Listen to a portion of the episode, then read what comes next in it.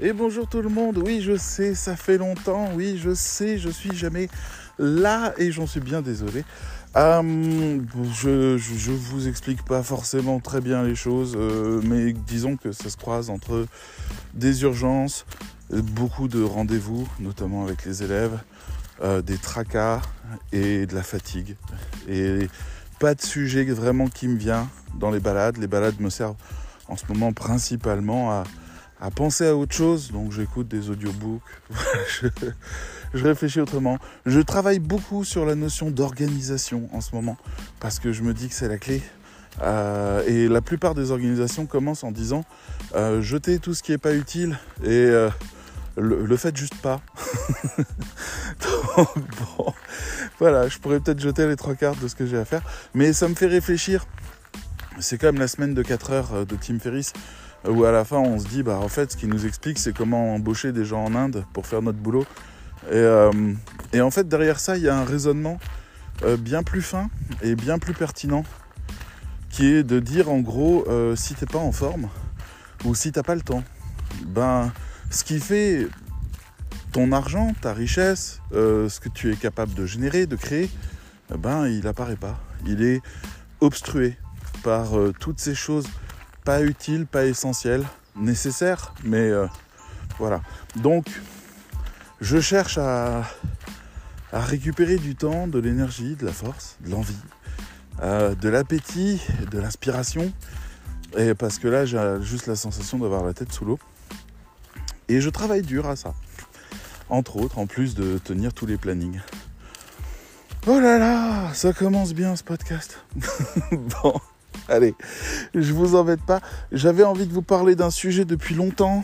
Euh, il est presque concret. Par honnêteté, je vous dirais que je suis presque arrivé au bout de ce que je vous raconte, mais je suis impatient de vous en parler, alors je vous en parle maintenant, parce que mon succès est assuré, et donc je peux le considérer mien maintenant. Voilà, on va parler d'arrêter de fumer ou d'arrêter la dépendance à la nicotine. C'est là où j'en suis, c'est j'ai presque fini euh, la dépendance à la nicotine. Il m'en reste encore un tout petit peu à gérer. Euh, je vous en parle juste après. Mais globalement, arrêter de fumer, arrêter de fumer, d'inhaler de la fumée, euh, c'est arrivé fin juin.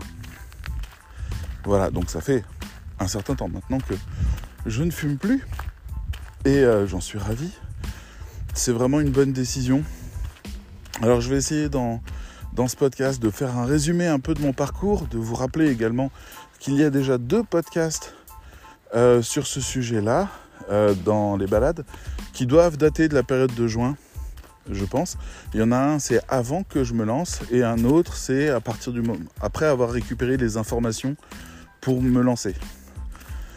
Donc là, c'est le bilan. C'est techniquement le dernier podcast que je fais sur le sujet normalement, à moins que je fasse une rechute, hein, ça peut arriver. Donc, euh, ne me le souhaitez pas, s'il vous plaît. Donc, j'en suis à un point aujourd'hui où 5-6 mois après, euh, j'ai plus d'envie de fumer. Ça me fait pas envie. Voilà, hier j'étais à côté d'un fumeur. Euh, je trouvais que ça fumait, alors me rappeler des souvenirs, c'est sûr, mais mais que c'était pas agréable et surtout que j'avais pas envie. Enfin, je me voyais en train de l'inhaler et de tousser et de détester tousser. Donc, euh, je, voilà, je n'ai plus le goût de ça et ça, ça veut dire que la dépendance est vraiment beaucoup plus basse parce que pour vous convaincre que c'est agréable d'inhaler de la fumée à 800 degrés, euh, bah, il faut avoir une certaine dépendance. c'est là où vous commencez à vous raconter l'histoire. Ah, mais moi, le Amsterdamer, quelle saveur extraordinaire. Oh, moi, je ne jure que par Marlboro. C'est vraiment ça, les goûts que j'aime. Euh, Fumer 800 degrés dans ta bouche. Pourquoi? Dans tes poumons. Pourquoi? Donc, je suis arrivé à un stade où euh, bah, ça fait déjà quelques mois que je ne fume plus, ce qui est déjà un soulagement en soi. Je pensais que ça me manquerait. Je pensais, euh, comme tous les fumeurs, mais qu'est-ce que je vais faire? Qu'est-ce que je vais faire quand je vais être euh, devant la télé? Qu'est-ce que je vais faire à la fin du repas? Qu'est-ce que je vais faire avec des amis qui fument? Oh là là, mais je vais m'ennuyer, ça va être tentant. Euh, non. Non, non, pas du tout en fait. C'est parce que ça te préoccupe plus, tout simplement. Le manque euh, est la chose qui t'appelait en permanence à fumer et qui te faisait dire que le temps que tu fumais pas quand tu étais en manque, bah, c'était du temps perdu et donc tu t'ennuyais et tu te racontais plein d'histoires. Mais une fois que le manque est pas là ou plus là, ben il n'y a pas de souci. Je veux dire, tu penses juste pas à fumer. C'est comme si tu me disais ah, mais moi j'aime bien me gratter euh, quand j'ai des piqûres d'insectes. Qu'est-ce que je vais faire si jamais je me gratte pas le soir avec mes piqûres d'insectes? Bah, Si t'as pas de piqûres d'insectes et que ça te démange pas, ben tu penses pas à te gratter. voilà. Ou alors, je sais pas, si jamais tu ne jures que par les jus de fruits. Ah là là, mais qu'est-ce qui va m'arriver si je bois pas de jus de fruits bah, Tu bois de l'eau. c'est. Je sais pas comment vous dire, c'est. C'est pas quelque chose euh, qui manque une fois que c'est plus là. Les choses reviennent à la normale. En fait, ce qui est anormal dans la vie, c'est de fumer. C'est profondément anormal. C'est profondément contre nature, j'ai envie de dire. Voilà, si jamais vous êtes homophobe et que vous fumez, je vous laisse y réfléchir. Vous êtes beaucoup plus contre nature que les homos. voilà, les homos, ils font encore un acte naturel.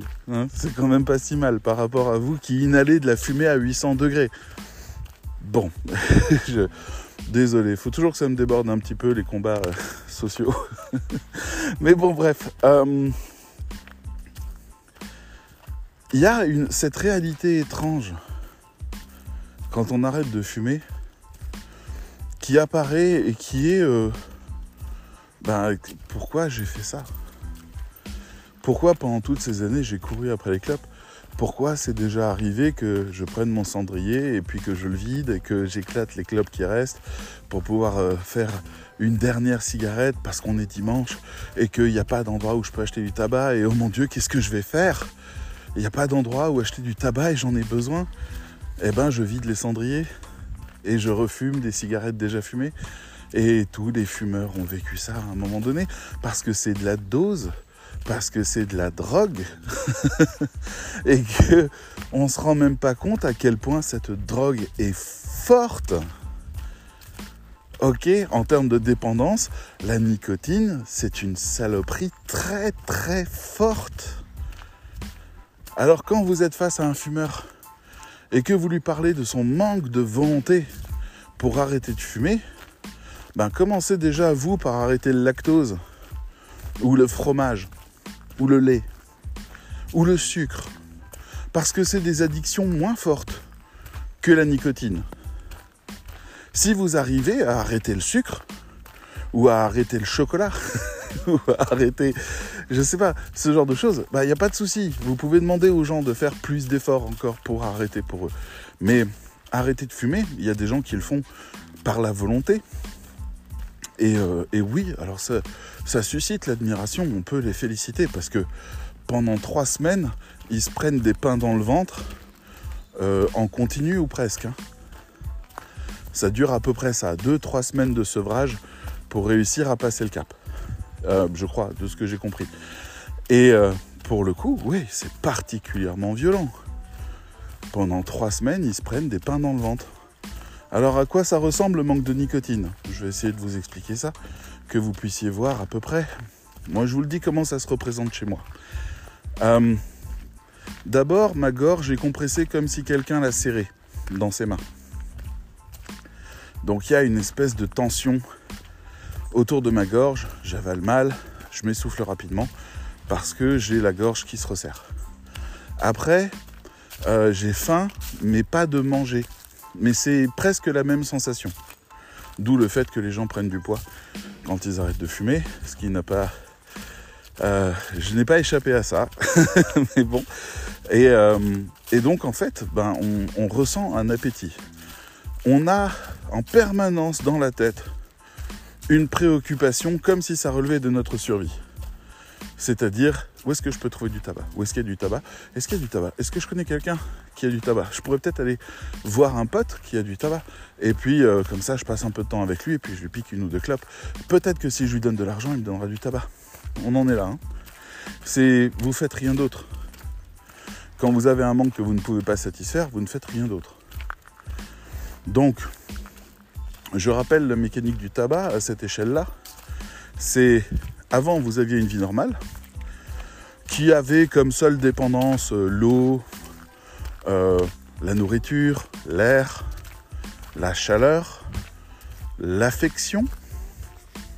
Voilà, en gros, euh, eh ben, on rajoute une nouvelle dépendance que vous inventez de zéro, qui est un produit, la nicotine, qui, lorsque il y en a assez dans votre corps, ne vous apporte rien. Et dès que ça commence à manquer, génère un stress. Donc dès que vous prenez une dose de nicotine quand vous êtes en manque, ça vous génère une détente. Un shoot de nicotine. Parce que en quelques minutes à peine, vous prenez une dose de nicotine qui va apaiser le, corps et tous les euh, neurorécepteurs du corps qui vont juste se détendre à ce moment-là. Donc vous êtes convaincu que la cigarette vous détend alors que c'est elle qui vous stresse. Vous voyez Mais c'est intéressant. Je me souviens que j'avais lu un petit livre d'un mec qui s'appelle Alan Carr, euh, qui promettait qu'à la fin de la lecture de son livre, on pouvait arrêter de fumer vachement facilement. Et euh, bon, je l'ai lu. Et puis comme j'avais pas décidé d'arrêter, ça n'a pas marché. Mais je trouve que son livre a eu un effet décisif sur ma manière d'appréhender l'arrêt du tabac. Je vous laisserai voir les détails, mais en gros, il sépare le manque de la personne. Et il dit, le manque de nicotine, c'est des petits monstres. Des petits monstres qui se réveillent et qui crient et qui hurlent et qui veulent être nourris. Et donc pour que les petits monstres arrêtent de crier, on va aller fumer. Parce que comme ça, ça nous détend ça les détend eux, donc nous on est euh, au calme après. Et puis après, au bout de 3-4 heures, les petits monstres se réveillent de nouveau et se remettent à crier. Voilà, en substance, le, le schéma dans lequel Alan Carr veut nous amener pour arrêter de fumer. Et donc pour le coup, c'est vrai que c'est plus simple quand on sait qu'on combat non pas soi et son désir, parce que ça c'est dur, mais la dépendance d'un produit chimique. Là, ça va mieux. Donc on peut s'approcher un petit peu comme ça du tabac. Moi je le rappelle, j'ai arrêté de fumer euh, pour principalement trois raisons. La première étant euh, que j'ai peur pour ma santé. J'ai peur qu'à un moment donné on me dise Ah il y a quelque chose. Ouais non là il y a quelque chose. Parce que je ne le saurais pas. Ça va venir comme ça progressivement. Puis peut-être qu'un jour je vais tousser, un matin je vais cracher des glaires et puis il y aura du sang dedans. Je sais pas. Et après on me dira ah va falloir faire une chimio.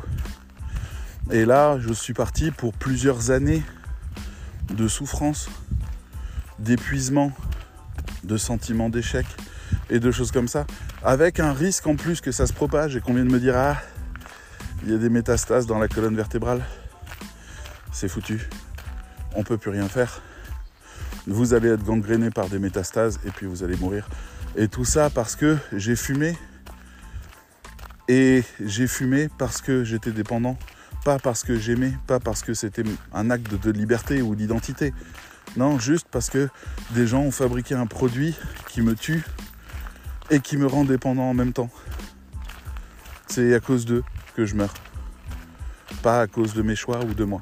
Donc ça, c'est ça m'obsédait surtout depuis quelques années à la mort de mon oncle qui est mort du tabac, voilà, ou euh, d'un autre personne de ma famille qui a euh, déjà quatre problèmes de santé, dont un au cerveau lié au tabac.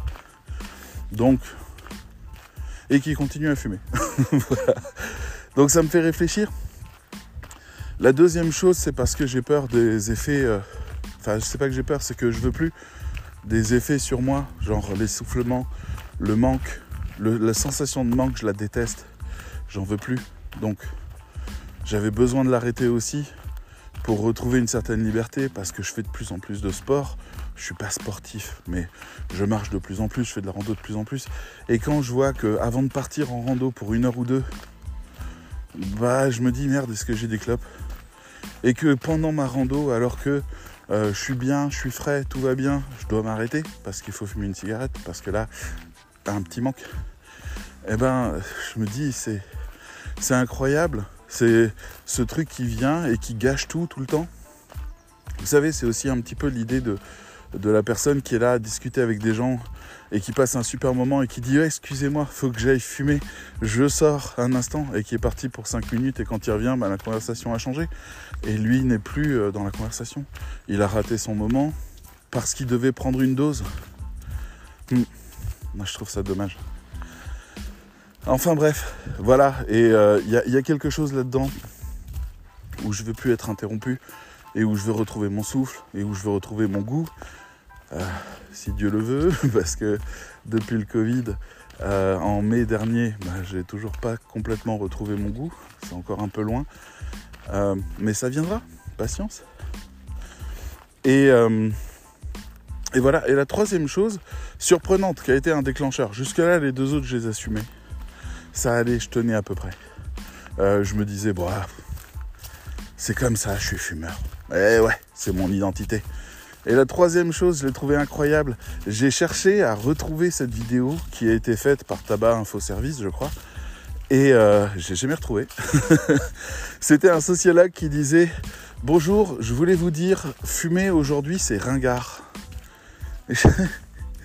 Sur le moment, ça m'a pas trop fait tilter. J'ai dit, ah tiens, c'est intéressant comme approche. Et il dit, voilà, dans les années 80, 90, quand vous avez peut-être commencé à fumer, euh, bah, il y avait 77% de la population qui fumait. C'est-à-dire à part les enfants et une poignée d'adultes, tout le monde fumait. C'était la mode. Et c'était normal. Donc il y avait des cendriers dans les cinémas, dans les avions, dans les trains, à l'université, dans les amphis. Il y avait des cendriers. C'est normal. Tout le monde fume. Donc forcément, ça dérange personne. Logique. Donc tout le monde fumait. Et aujourd'hui, c'est une personne sur cinq seulement, 20% qui fument.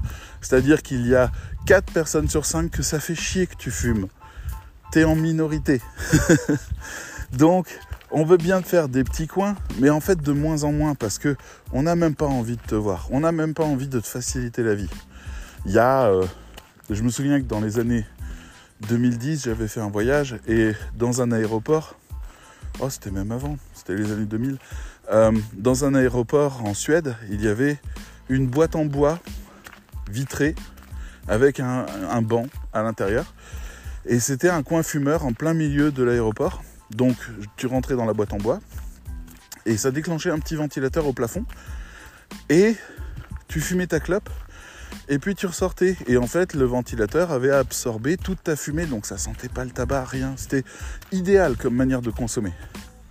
Mais je me disais, pourquoi ils n'ont pas mis un petit canapé? Pourquoi ils n'ont pas mis euh, des journaux? Pourquoi ils n'ont pas mis de la musique? Mais parce qu'ils veulent bien te dépanner, mais ils veulent pas te faire kiffer.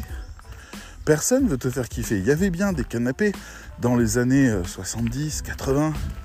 Quand tout le monde fumait, il y avait le canapé avec le cendrier, il y avait le confort, il y avait tout ce que tu voulais. C'était ok ça.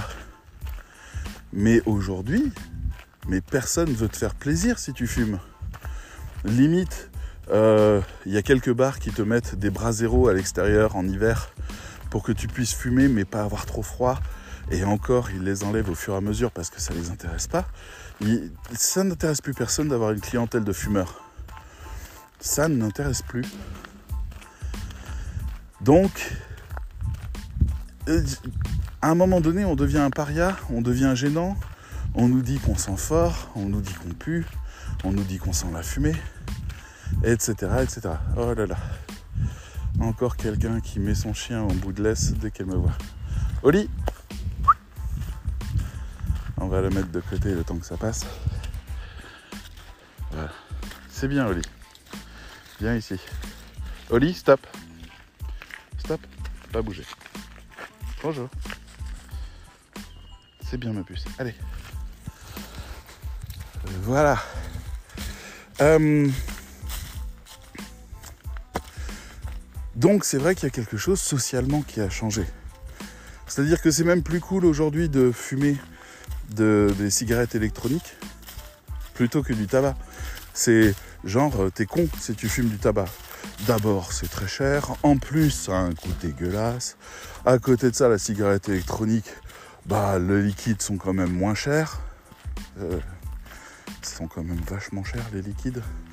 Euh, et il y a tous les parfums, il y a des créateurs de parfums, il y a des noms connus hein, dans le domaine du juicing, comme ils disent, qui est donc l'élaboration de ces parfums extraordinaires qui servent les cigarettes électroniques. Et là-dedans, tu peux choisir ta dose de nicotine. Donc dès que tu as un petit manque, hop, tu parfumes. Et les gens autour de toi, ils aiment bien. Ça sent la menthe, ça sent la mangue, ça sent je sais pas, le chocolat, ou alors des cocktails incroyables, le Beer Bear Strong's Hole, je sais pas quoi.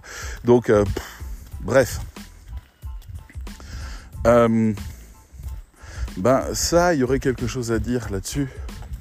Et euh, peut-être qu'un jour je ferai un podcast un peu plus développé sur ce sujet-là, mais j'aimerais quand même vous mettre en garde contre quelque chose. D'accord?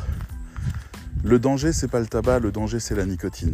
La nicotine, est un, un profond poison qui rend dépendant. Vous êtes condamné à prendre quotidiennement toutes les 3 heures une dose de nicotine si vous êtes dépendant. Alors arrêtez de me dire que vous êtes intelligent parce que vous fumez des cigarettes électroniques et que c'est meilleur pour la santé. Arrêtez de me dire ça. Même chose pour les vendeurs. Arrêtez de faire croire aux gens que vous travaillez pour leur santé. La seule chose que vous avez gardée du tabac, c'est la seule chose qui permet au tabac d'être rentable. C'est la dépendance. Vous maintenez volontairement des clients dans leur dépendance afin que ce soit vous qui récupériez le fric qu'ils donnent normalement euh, aux vendeurs de tabac. Donc, ben, vous êtes des escrocs et puis vos, motivations sont profondément malsaines.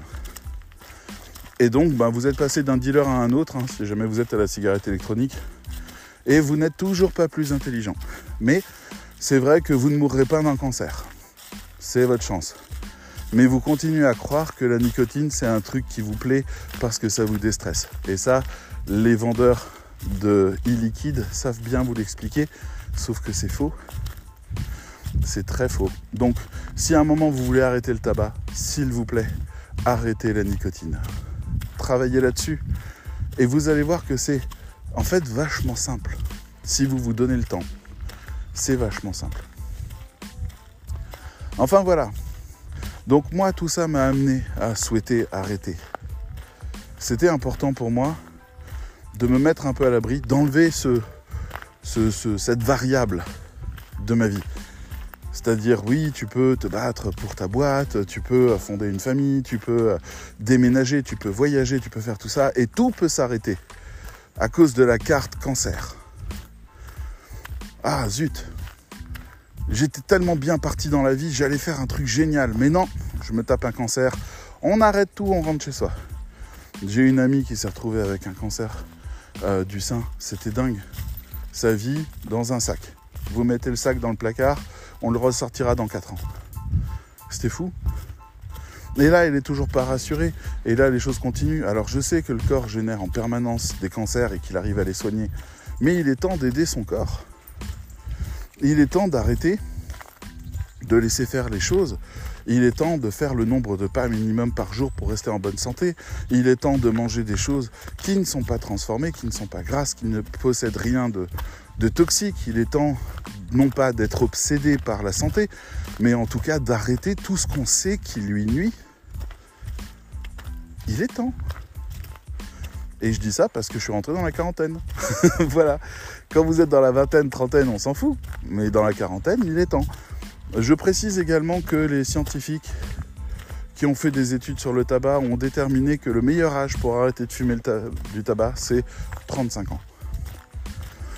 Voilà, je sais pas trop à quoi ça rime parce que je sais pas combien de temps on a fumé avant ou ce genre de truc, mais en gros ils partent de l'idée que 35 ans, arrêter définitivement le tabac, c'est avoir un maximum de chances de n'avoir aucun problème autant qu'un non-fumeur. Donc moi je suis déjà un peu en retard là-dessus. Alors je sais que je paierai l'addition. Parce qu'il y aura une addition. Et elle sera peut-être très méchante, cette addition. Dire je vais peut-être crever dans deux ans.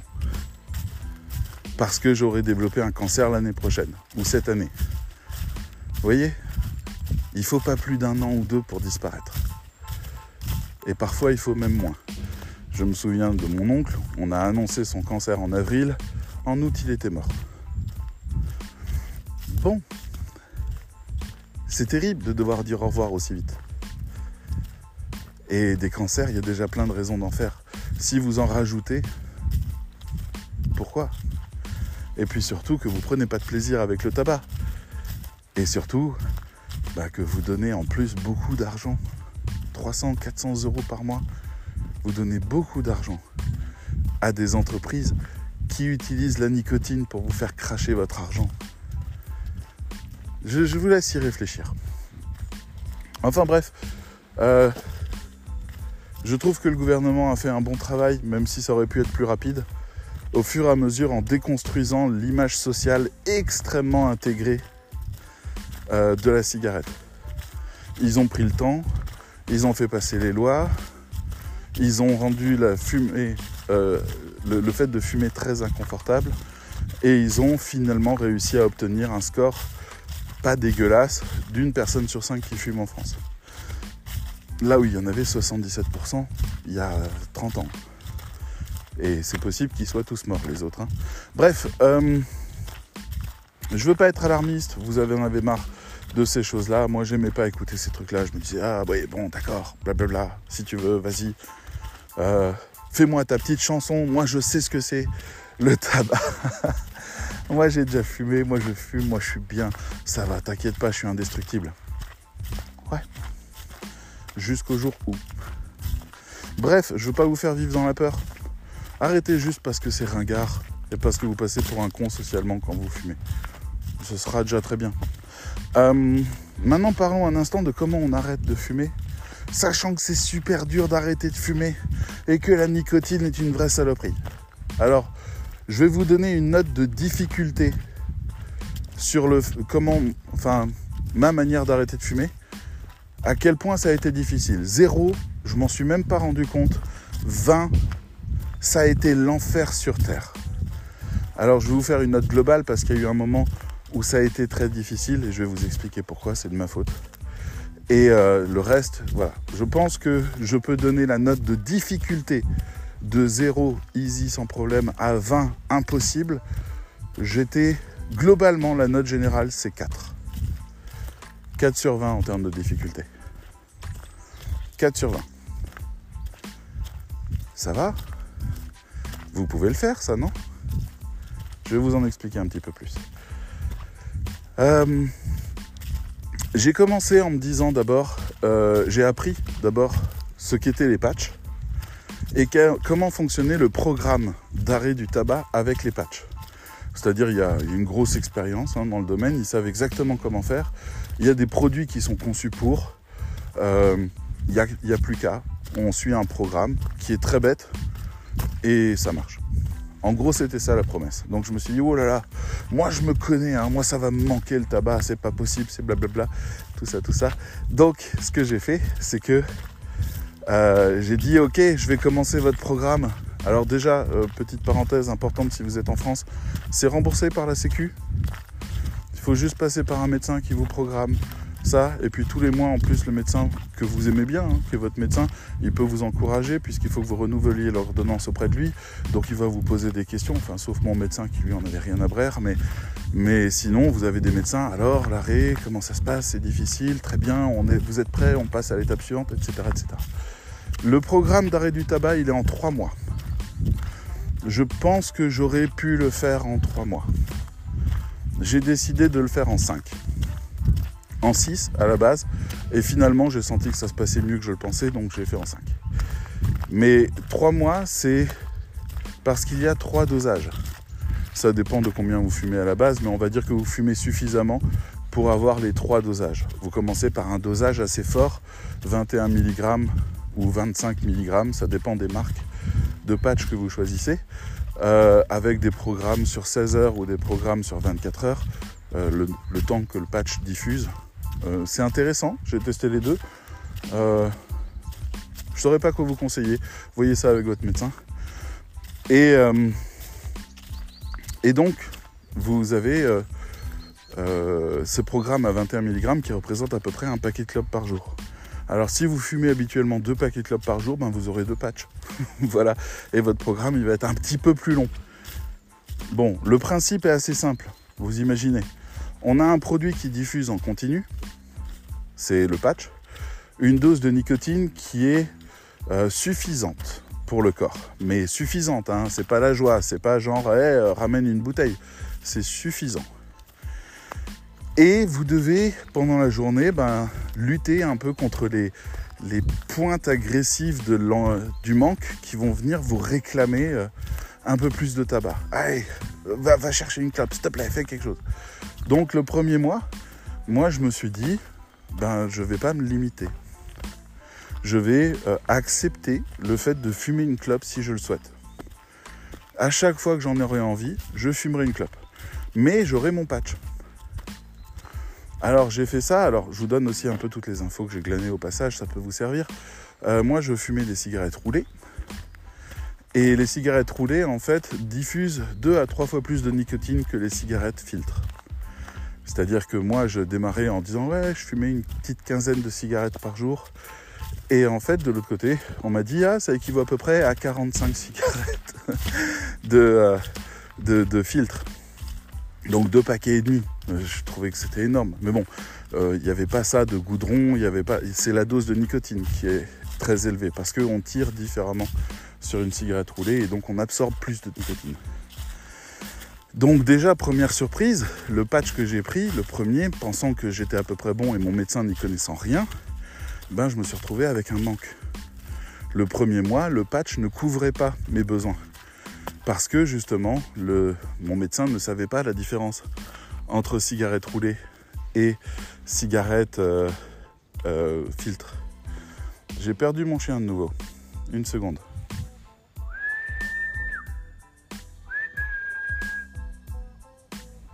Et voilà, je parle, je parle, je parle, et puis hop, elle, elle disparaît. Enfin, elle va finir par arriver, j'espère.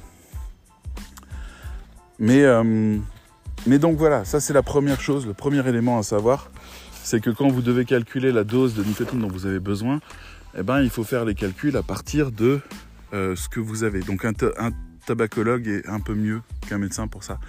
Si jamais vous avez quelqu'un qui s'y connaît un petit peu plus, ça peut être bien. Ensuite, euh, l'autre chose à savoir, c'est que oui, vous devez choisir entre 16 et 24. Euh, mais surtout, il ne faudra pas changer de marque. Moi, j'ai changé de marque un petit peu plus tard dans le cursus parce que j'ai pas trouvé le dosage que je voulais de ma marque. Donc, j'ai pris le dosage euh, que je voulais, mais d'une autre marque. Les méthodes de diffusion entre les marques sont pas du tout les mêmes. Et je me suis tapé 20 jours de manque où là, vous vous souvenez de mon échelle de 0 à 20 ben, J'étais à 14 tous les jours. C'est-à-dire, j'étais quasiment en état de manque permanent. Mais je prenais des bonbons pour calmer, euh, parce qu'il y a des bonbons à la nicotine qu'on peut utiliser en, soutien. Donc j'en ai pris plein sur cette période et je comprenais pas pourquoi et je savais pas ce qui se passait. Euh, je me disais que j'étais en train d'échouer, que finalement c'était trop dur, que le manque était plus fort. Mais non, c'est après j'ai retrouvé ma marque ailleurs et euh, je l'ai remise et alors là, terminé, plus aucun manque. Donc restez bien dans votre marque parce que les méthodes de diffusion de la nicotine d'une marque à l'autre sont pas les mêmes et votre corps le sent. Donc ça aussi c'est très important, très très très très important comme conseil. Ne faites pas n'importe quoi, ne prenez pas n'importe quoi comme euh, produit. Vous pouvez changer de marque, mais euh, il y aura un petit temps d'adaptation. Bon, donc en gros le programme euh, c'est pour résumer ça rapidement, vous avez 21 mg, puis après vous avez 15 mg, puis après vous avez 7 mg, puis après ciao. Voilà, 3 mois. Chaque mois, on descend. Tout simplement, c'est des boîtes de 28 patchs et puis on descend. Quand vous avez un manque qui arrive, alors moi le premier mois j'ai fumé. Eh ben je suis passé de 15 cigarettes à 3. Euh, Juste en laissant faire. Et en fait, après, assez rapidement, genre une semaine ou deux semaines après avoir commencé, je me suis rendu compte que j'étais pas à 3, j'étais à, à une, mais divisé en trois. C'est-à-dire que je fumais un peu, puis j'écrasais. Puis je refumais, je rallumais, j'écrasais, etc. Et euh, je faisais ça parce que euh, j'arrivais pas à fumer plus. Ça me dégoûtait. Je commençais même, alors en plus j'avais un problème de goût, hein, vous, vous en souvenez, donc en fait ça avait un goût dégueulasse, un goût de plastique brûlé, euh, parce que mon nez était très cassé de cette période-là. Donc euh, en plus c'était très désagréable. Mais donc je fumais, euh, voilà. Et puis à un moment j'ai arrêté, je suis allé chercher des bonbons, parce que les bonbons à la menthe c'était plus agréable que de fumer. Donc au bout du premier mois déjà je fumais plus, donc fin juin. Et après, j'ai continué mes patchs. Moi, je suis parti de l'idée de faire deux mois à 21, puis deux mois à 15, puis deux mois à 7, parce que je faisais plein de choses. On a passé le Calliope, on a passé plein d'autres trucs entre temps, il y avait énormément de travail. Je voulais pas m'ajouter un stress. Je voulais que ça se fasse très progressivement. Je me suis dit, j'ai le temps, c'est bon. Et puis surtout, ben, je me suis retrouvé très rassuré de me rendre compte que ben, j'avais arrêté de fumer finalement. La chose toxique était arrêtée. Donc maintenant, c'était la nicotine. La nicotine, c'était pas toxique. Ça pouvait prendre tout son temps, c'était pas une difficulté. Mais voilà, donc mon chien revient toujours pas. Hein. voilà. Je suis désespéré. Mon chien m'a abandonné de nouveau. Enfin bref, donc vous commencez à comprendre un peu comment les choses ont fonctionné. C'est-à-dire, euh, ben, je suis rentré dans un programme qui était très clair. J'ai dû lutter contre des petits pics au fur et à mesure, des petits désirs, mais je pouvais les casser soit avec une cigarette que finalement je fumais pas en entier, soit avec des bonbons qui étaient pas mauvais. Euh, j'ai finalement très rapidement arrêté de fumer, mais j'ai continué à rester dépendant à la nicotine. Et de l'autre côté, bah, j'ai, j'ai pu comme ça descendre au fur et à mesure mon dosage. Bonjour. Alors la question c'est maintenant où est-ce que j'en suis là tout de suite maintenant? Euh, alors que j'ai commencé le 4 juin euh, et que là on doit pas être loin du 4 octobre donc 4 euh, novembre pardon donc quelques mois quand même plus tard bah, j'ai pas encore réglé tout à fait mon problème de nicotine. Ma gorge me serre encore un tout petit peu. Ça arrive, même si c'est franchement pas compliqué de lutter contre. Aujourd'hui, ça passe très bien.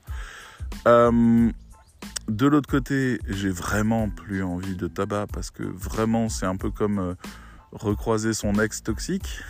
ça ressemble un peu à ça. C'est ouais, ok, t'avais l'air sympa, c'était fun, mais maintenant je sais qui tu es, donc je ne m'approche plus, c'est normal. Et derrière ça, euh, j'ai encore des petits pics de crise nicotinique et que je traite avec des bonbons, sauf que chaque bonbon représente 1,5 mg qui est l'équivalent d'une cigarette filtre en gros, euh, et donc des petits bonbons à la menthe, et je ne peux plus en manger un entier, c'est-à-dire ça me dégoûte. Donc j'en prends un, je le garde un peu en bouche, et puis au bout de, je sais pas, une minute à peine, j'ai envie de le cracher. Donc ce que je fais maintenant, c'est que je le casse en éclats et je me prends un tout petit éclat. Donc c'est l'équivalent de tirer une taf chez quelqu'un. Et ça me calme pour la journée. Ça m'arrive une fois de faire ça, voire deux fois de faire ça. Donc c'est pour ça que je dis que je suis vraiment tout au bout du bout du bout. Et si en plus je n'ai pas de quoi compenser ça, euh, bah c'est pas grave, ça passe. J'arrive à gérer. Donc voilà. Tout ça, c'est euh, le tabac. Tout ça, c'est la nicotine. Tout ça, c'est le programme des patchs. C'est remboursé par la Sécu, mais si jamais vous avez envie de, vous impliquer dans votre programme, moi j'ai préféré payer de ma poche parce que je savais que je payais moins que le tabac. Donc c'était même satisfaisant de, payer moins. Mais après, c'est peut-être moi qui suis tordu. Vous avez choisissez votre chemin. Il n'y a pas de problème. Euh, il y a Tabac Info Service euh, qui est un organisme de l'État, je crois, euh, qui est vraiment très bien, avec des gens au téléphone super, avec des sites internet hyper documentés, avec des, questions-réponses, des FAQ, euh, des techniciens qui vous conseillent, des tabacologues qui peuvent répondre à vos questions gratuitement. Vous prenez rendez-vous avec eux, vous faites le point avec eux, ils peuvent faire un suivi.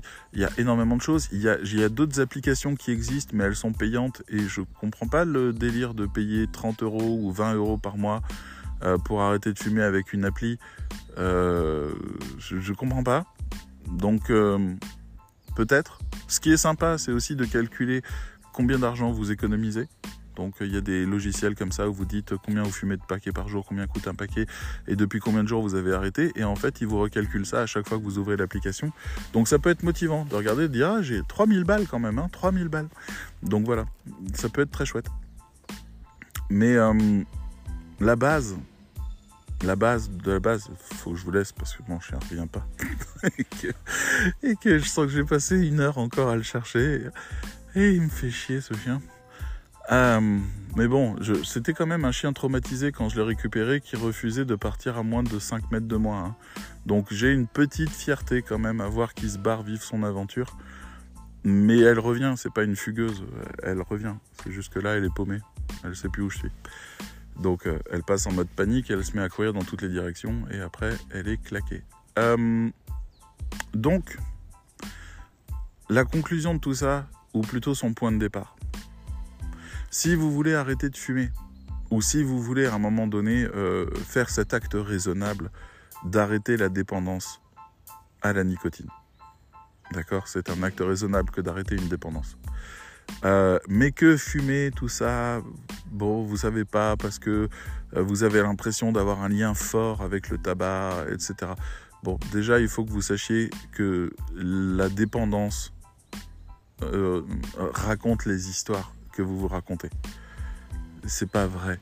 Je veux dire, personne n'est attaché à la cigarette. Ça n'existe pas. Les gens sont dépendants. Mais ils se racontent qu'ils sont attachés au tabac, à son image, à son odeur. Non, non, personne. Je vous assure. Hein. Et le meilleur moyen de tester ça, c'est justement de vous lancer dans un programme de patch.